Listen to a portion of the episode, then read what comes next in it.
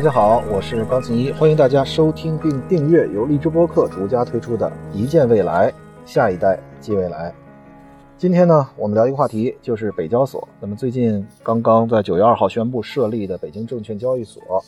呃，最近成为了无论是资本市场还是创业的领域里面，甚至是呃大家只要去探讨资本，那么都会这个关注到北交所的设立。那么为什么北交所会在这个时间节点设立？那北交所的设立又对我们每一个具体的老百姓啊，你我之间到底有什么样的好处？尤其是我们在做科技创新的小伙伴们，或者说我们无论在一家创业公司里面创业，还是我们在一家创业公司里工作，甚至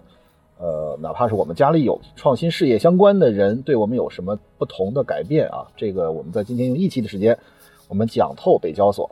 那么最近都在谈论北交所啊，这个洪晃老师的《恍然大悟》里面啊，我前两天也听啊，他也也聊起了北交所，因为。这个聊到双减政策，就是对孩子们的这个教育的过程里面啊，我们落实了一个这个七月份的时候有一个文件要求双减。那么在纳斯达克上市的中国的教育的股票里面啊，那么市值降低了一万亿啊，市值降低一万亿美元啊，这大概是多少？这大概是六万多亿美元，它是一点就是还多一点啊，大概是将近七万亿人民币的市值啊蒸发了。那么最近一段时间里面，也有很多的教育类的公司倒闭啊。那么我们设立一个北交所跟这件事儿有什么关系啊？大家一听北北京证券交易所，北京其实大家知道，在城市的职能方向上，比如是国家的政治中心，是国家的教育中心、文化中心，没有经济中心啊。北京大家可以去查一查，北京的这个城市定位没有经济中心。那为什么在北京设立了一个证券交易所呢？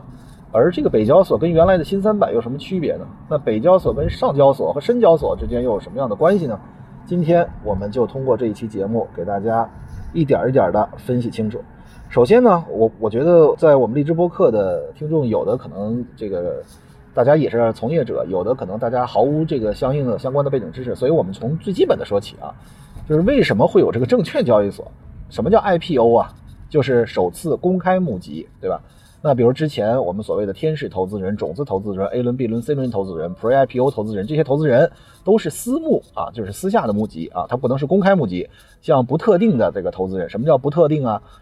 这个你私下募集是像特定的，比如说张三、李四、王五、赵六，或者是张三的公司、李四的公司给你投资，这是私下的。那么公开募集上了这个交易所，对吧？你这个拿起一个炒股软件来。谁都可以，对吧？你不是向特定人去募集这个。如果在上市之前，你向不特定的人募集，那对不起，四个字叫做非法集资。那么上了市之后，实际上你是能向公众来募集资金。募集资金干什么？募集资金是为了你的投入生产，然后扩大啊你的这个再生产这样的一个最早的这个源头，对吧？就是我们的公司发展过程里面，呃，多种的资金的募集形式，比如说我可以去借债，我可以去向向银行要贷款。我也可以上市啊，这个，呃，大家知道“上市”这个词，在过去的很多年里面，一直让大家觉得这是，起码对很多的小伙伴们听到了，觉得这是一个人生巅峰啊，就是成为要么是自己创业的公司上市，要么我在一家上市公司里拿期权啊，都觉得这是人生的顶峰。实际上，呃，咱们先说啊，我对上市的理解是什么？上市其实它的根本含义是什么？是你一家公司成为一家公众公司，比如说你的财务需要透明，你的财务审计报告是需要向大家公开，你的一些重大的事项需要去披露，这些其实就是你是一家公众公司，你已经不是一个自己闷声发大财了，呃，你什么都需要按照合规性的操作去做，然后呢会有很多人监督你，然后呢还会，呃，无论是政府的机构，还是这个甚至浑水啊这样的做空机构啊等等等等。会有很多人去盯着你的这个发展啊。其实打一个比方啊，它其实就像是成名。你作为一个人啊，你成为一个公众人物，这其实是一样的。那么一个公司，大家老说我最后成名啊，我一定要上市，上市之后就有钱了。其实大家知道，上市了之后退市的，包括上市了以后现在破产的，上市了以后这个法人或者主要负责人被抓起来的多了去了。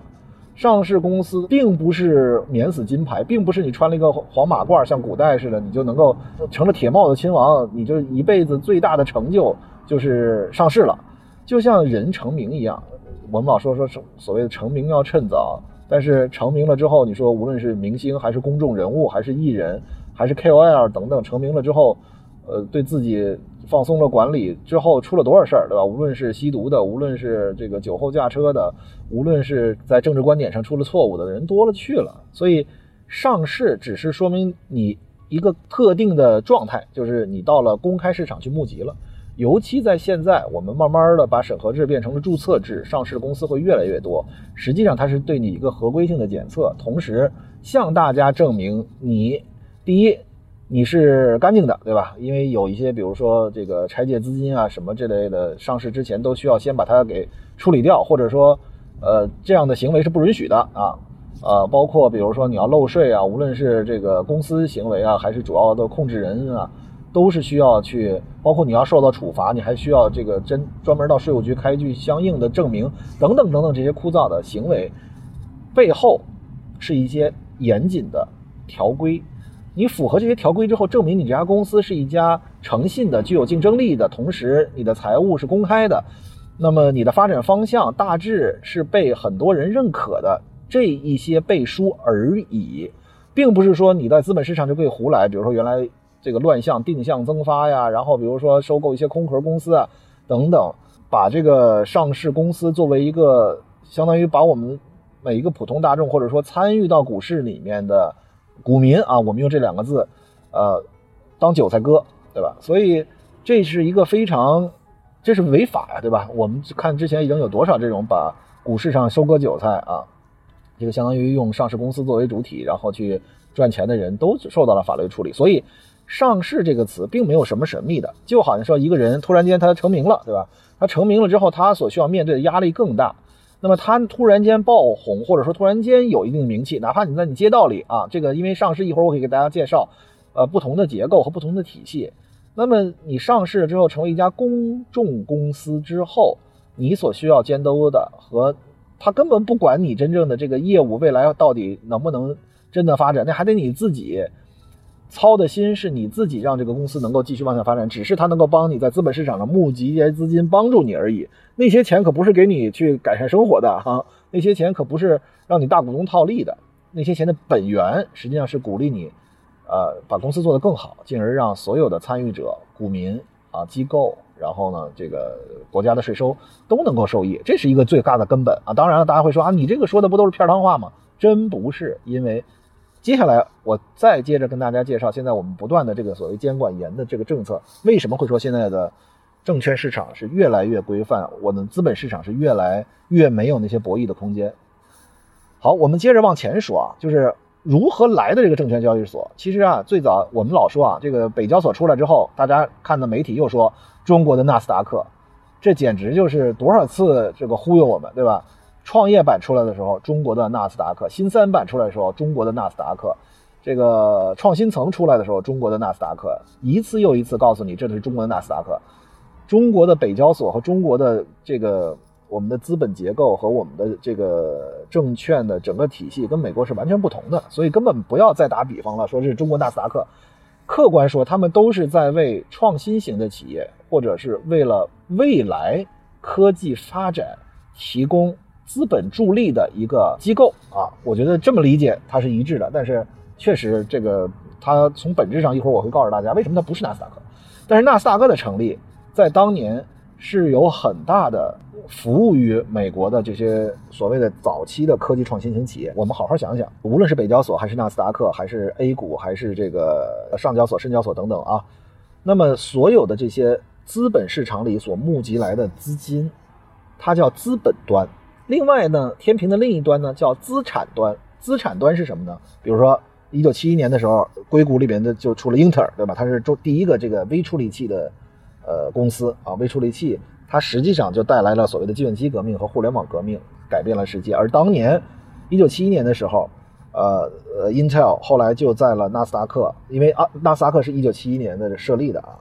它就成为这个股票电子交易市场，而且它是服务创新型企业的。所以大家会发现。其实之前我跟大家介绍过一个概念，叫做康波周期，就是一个国家大的发展方向啊的大的经济发展是有周期性的，大概五十到六十年。那么前三十年是不断的往上爬升，后三十年可能就在不断的衰退，然后继而去找到新的一个技术发展点。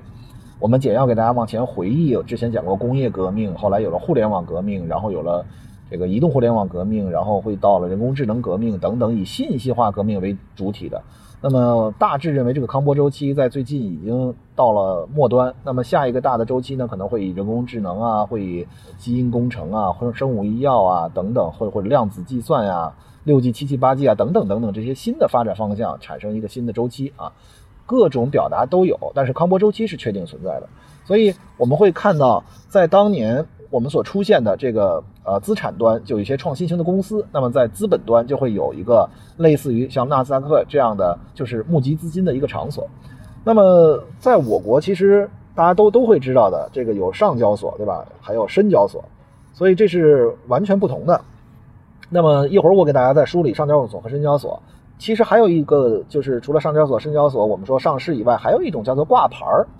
我们知道有很多公司叫新三板，其实它不能用上市两个字，叫做新三板挂牌儿。然后呢，各个省呢还有四板啊，这就是整个的这个一个资本结构。我一会儿告诉大家它是错误的啊，就是一个所谓的这个这个金字塔模型，我给大家介绍一下。但是这个模型实际上是错误的啊，这个金字塔模型大家在很多地方会看到，是说这个中国多层次的资本市场这个结构是什么呢？有一个主板。主板什么意思？就是能在主板上市，A 股上市的，就是大牛企业啊。这个企业恨不得一年盈利的一个亿，对吧？那么说明这个公司非常强。可是创新型企业，尤其现在我们在过去的十年里面，一些呃处于早期的、正需要募集资金的这些科技创新型企业，比如说解决卡脖子问题的芯片，比如说芯片的融刻技术的，比如说这个人工智能的。公司，比如说是这个服务器的啊，比如说云计算的、边缘计算的等等这些公司，它没有那么大的盈利在一开始，所以在主板上是非常困难，因为它有非常严苛的财务标准。那么主板啊，下面呢就开始有一个叫创业板，创业板实际上也不低啊，创业板大概也得就是真正上了，大大家可以去看啊，真正上市的大概应该最少的也得年利润也得有五千万，对吧？后来呢又出了一个叫科创板啊，这个金字塔就往下走了，好像叫科创板啊。那么大家会认为哦，那再往下就是新成立这个北交所，为什么？因为北交所九月二号设立之后，它是把新三板，新三板原来有三个层，一个叫做精选层，一个叫创新层，一个叫做基础层，它是把新三板的精选层平移而来，然后加上一个新的八家，那么这加起来就是北交所最初的这些公司，然后呢再往下就叫新三板的创新层和基础层，再往下就是四板，就是区域股权交易所，这个金字塔就是中国的。资本市场的传统结构，这几个都是客观存在的。主板、创业板、科创板、北交所，北交所就是新三板的精选层啊，改革而来。那么再往下就是新三板的创新层和基础层。原来是主板、创业板、科创板、新三板，然后呢四板就是各个省市的区域的股权交易场所。好，大家好好想一想啊，这个为什么我说的不对？我们比如说主板上。我们中国这个市值最大的公司，这个应该不需要我说吧？大家应该都知道吧？茅台，是吧？然后呢，这个五粮液啊，这个基本上就是这些。晚一点，我给大家呃对比的看一下我们的这个市值的前十名和美国的这个在股票市场上的市值的前十名，我们对比一下啊。这个我先给大家介绍一下，比如说全球市值最大的十家公司是什么啊？苹果啊，然后呢，这个微软、谷歌、Amazon、亚马逊、Facebook、特斯拉、台积电、腾讯啊、英伟达啊，呃，咱们国内的资本市场上市，我大概记得啊，就是比如说茅台啊等等，然后呢，这个中国银行啊，呃，找这个中国工商银行啊、中国农业银行啊等等等等，是这样的啊，这个这是我们的市值最高，所以大家其实可以发现。我们当然毫无任何疑问说，我们市值高是因为在中国这个人口大国，我们人口多啊，然后我们的经济体的规模也非常的庞大。同时，我们还有非常重要的一点就是，呃，我们我们中国人的存款存储是一种民族的习惯啊，呃，比如我们的消费也除了这个基本的这个生活必须以外，我们在酒啊等等啊，烟是因为烟草专卖嘛。呃，在酒啊等等这些领域里面，包括房地产，其实是我们投入钱中国人最多的地方啊。但是未来的发展，我们还有没有可能？我们看最近我们的大事儿，比如说我们对于垄断的打击，对吧？严查了阿里，查了腾讯啊，然后对美团最近又下了这个罚款，然后同时我们对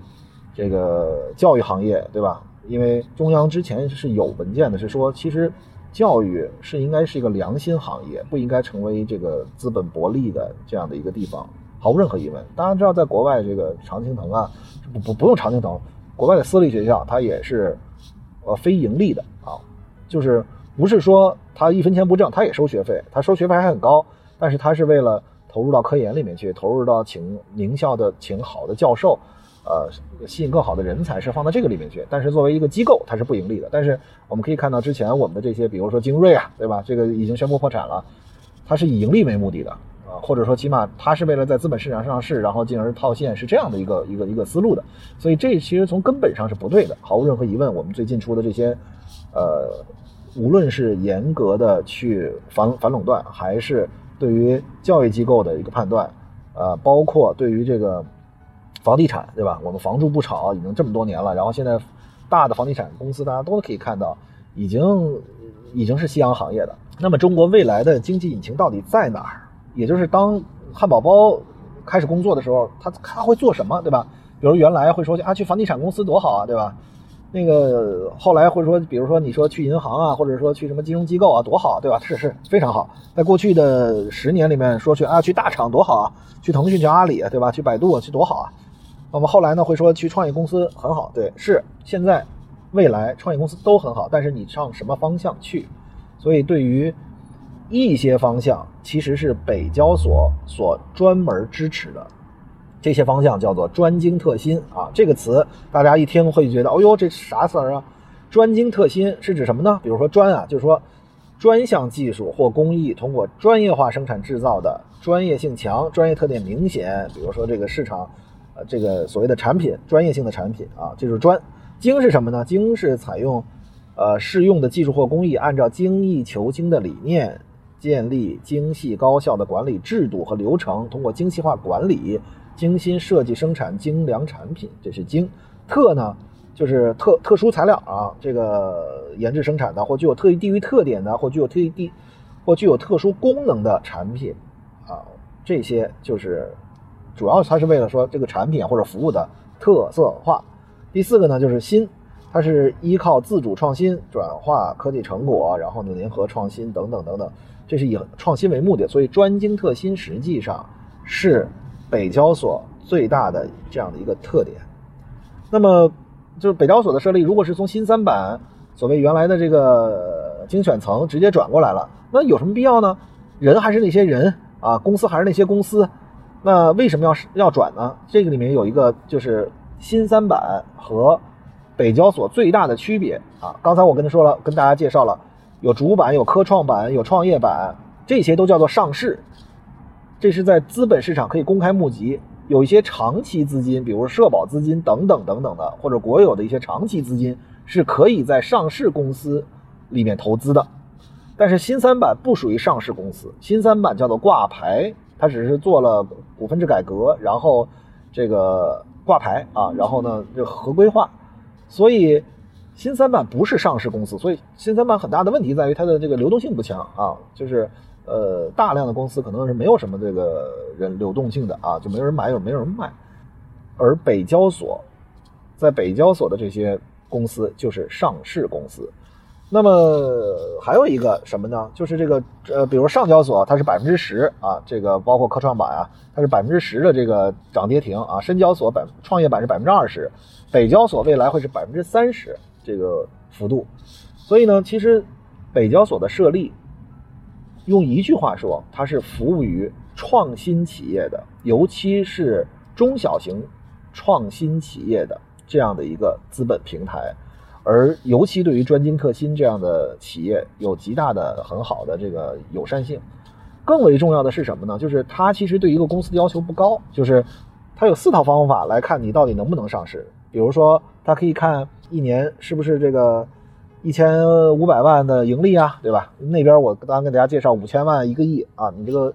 它的起始的盈利规模就小，对吧？但是呢，有第二条呢，你能不能年增长百分之八呀，对吧？这就是如果我现在挣不来钱，但是我未来能挣钱，能不能行啊，对吧？所以它的更为多元化，标准更多啊，这个能够让大家进入的门槛也相对比较低，对于这个创新型企业是非常好的。那么，比如说北交所这个上市有一句话叫做“在新三板上市十二个月的这个创新层公司啊，能够在北交所上市”。但是这里面它不是说创新层公司在北交所上市了十二个月之后才能够转到这个所谓的北交所上市，因为创新层大家知道是新三板的嘛。他是说，在新三板的所有公司里面，你只要存在了十二个月，比如说你成为创新层的公司才一个月也是可以的。所以这件事情是一个很多人解读错误的这样一点啊，大家会认为你得成为创新层公司十二个月之后才能成为。第二个呢，就是它的标准，我可以跟大家叨唠叨唠啊，就一个是市值加利润加上这个 ROE，什么意思呢？就是市值要求两个亿以上，然后呢，最近两年的利润不低于一千五百万。那么同时呢，它的这个复合增增长率呢要百分之八。第二个标准是市值加收入加成长性加现金流，要求市值四个亿以上啊，然后呢年收入不低于一个亿，且增长率不低于百分之三十啊等等，这是一年的要求。然后呢，或者是市值加上收入加上研发收入八个亿以上啊，这个要么就是市值加上研发收入，就是要求研发收入最近两年不低于五千万。Anyway，刚才这段话大家会说，哎呀，我也不懂，你跟我说这有没有？大家看看。上市的标准已经多元化到这个程度了，比如说你流水很多，然后呢，你可以把这个投入到研发的费用里面加大，对吧？你能你有很多东西投到研发费用里面，然后你采购设备啊，你引进新的人才啊，更好的人才啊等等，这个里面就很有意思的说到另一家最近在风口浪尖的一家企业叫做联想啊，联想。呃，好像是误传说柳传志已经退休了，那个还拿了将近一个亿的工资。联想极度的否认了，但是客观说，联想的现在的这些，包括他们退休了的这个刚退休的这个董事长啊、CEO 啊，他们拿的天价年薪。联想的债务非常的高，联想的债务的负债率，我查了一下，好像跟这个恒大是不相上下的。而且联想的最大的股东是中科院啊，中科院计算所啊。但是现在这他们这个管理层等于分出这个好好几个十个亿，起码十个亿以上工资嘛，这就是一个很大的问题。那最近这个曝光，实在是让大家觉得，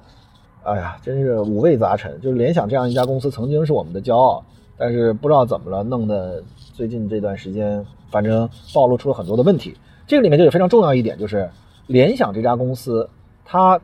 创新的投入好像我看了一个数值，这个这个可能不准确，百分之三，起码是大家能知道是非常低就行了，就是非常非常之低，对吧？这个联想之前收购 IBM，然后之前还杨元庆还在强调说联想是一家美国公司，它总部设在美国，我简直了，就是就是听起来真是觉得感觉非常的差啊！但是大家知道。一家公司有没有未来？不是我们已经告别了劳动密集型的时代，我们已经告别了靠我们人多、我们的人便宜、我们的这个社会保障不全这样的情况下所做出的竞争优势。我们不是个系统集成商，我们不是光做硬件生产商，我们一定要在高附加值。我们从劳动密集型到资本密集型到人才密集型，这是一个必然的过程啊！所以。北交所的设立实际上就是要支持企业加大投资的力度，加大投资在研发上的力度，也可以，对吧？所以呢，对于很多的企业，这是一个非常好的机会。同时呢，北交所服务对象叫更早、更小、更新，这一点呢，就要跟大家聊一聊了。原来啊，过去十年里面，很多的公司都无法在国内资本市场上市，是因为第一，它有苛刻的要求，就是你的盈利的要求啊，对你公司规模的要求啊等等。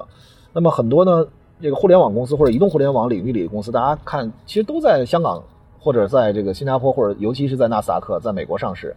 主要是因为他们能够看到预期，就是他们没有要求你现在可以亏损的很严重，但是呢，你是一个呃未来的公司，你是一个早期的公司，它都会能够上市。所以呢，北交所的设立实际上也就是让我们中国的这些企业，尤其是创新型的早期的小型的企业，能够。尽早的有资本的市场公开募集一些资金，能够为他们的发展保驾护航，所以这个就是一个非常好的。比如北交所服务的是专精特新，这刚刚给大家介绍了，而科创板的区别，科创板服务的是硬科技，对吧？硬科技，比如说你是一个大型的芯片制造厂啊，制制造公司。创业板的服务于叫做三创四新，这是呃各个版之间的不一样的这个地方啊。但是核心思想啊，其实北交所的设立最大程度上啊，我们认为是对现在的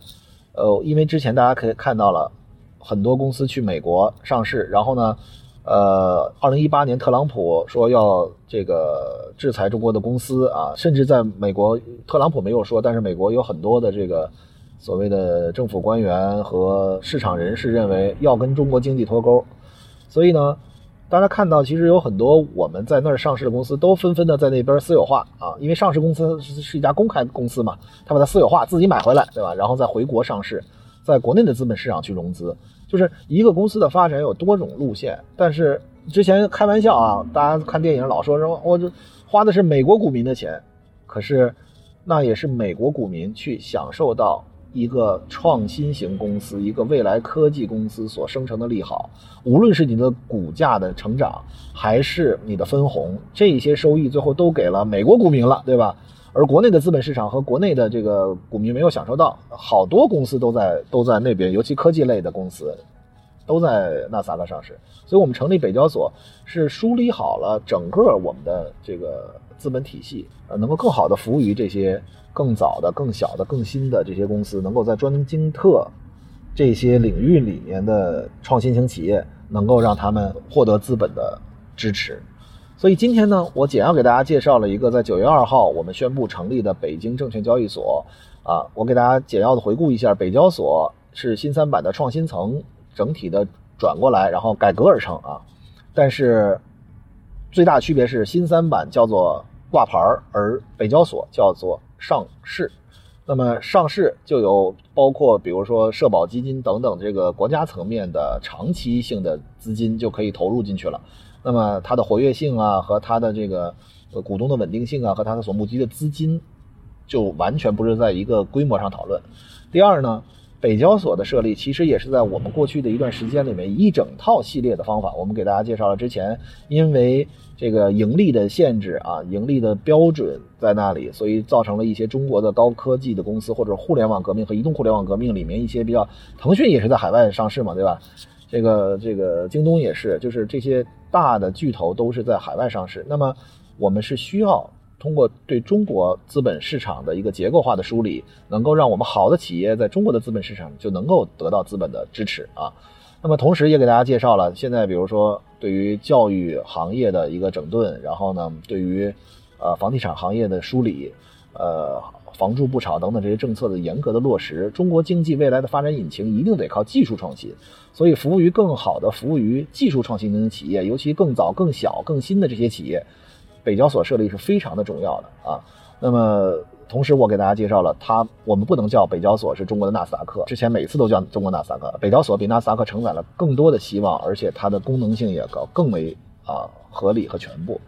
那么同时呢，还给大家介绍了中国的资本市场的一个体系，包括主板、包括创业板、包括科创板，然后包括北交所，包括新三板的基础层和这个创新层，也包括四板，就是各个区域的这个各个省级的区域的这个交易所，这就是整个的资本体系。那么无论我们在创业，还是无论我们服务于创业公司，我们都要知道，中国的未来一定属于科技创新，一定属于我们现在。每一个包括荔枝播客一样的这样的创新型的企业，我们只有沿着这条路不断的向前走，我们不断的梳理好我们的资本市场，梳理好我们的政策法规，梳理好我们所有能够支撑我们的企业能够高速快速的发展的环境基础，未来才真正能够掌握在我们中国人自己的手里。感谢大家今天的陪伴，我们下次再见。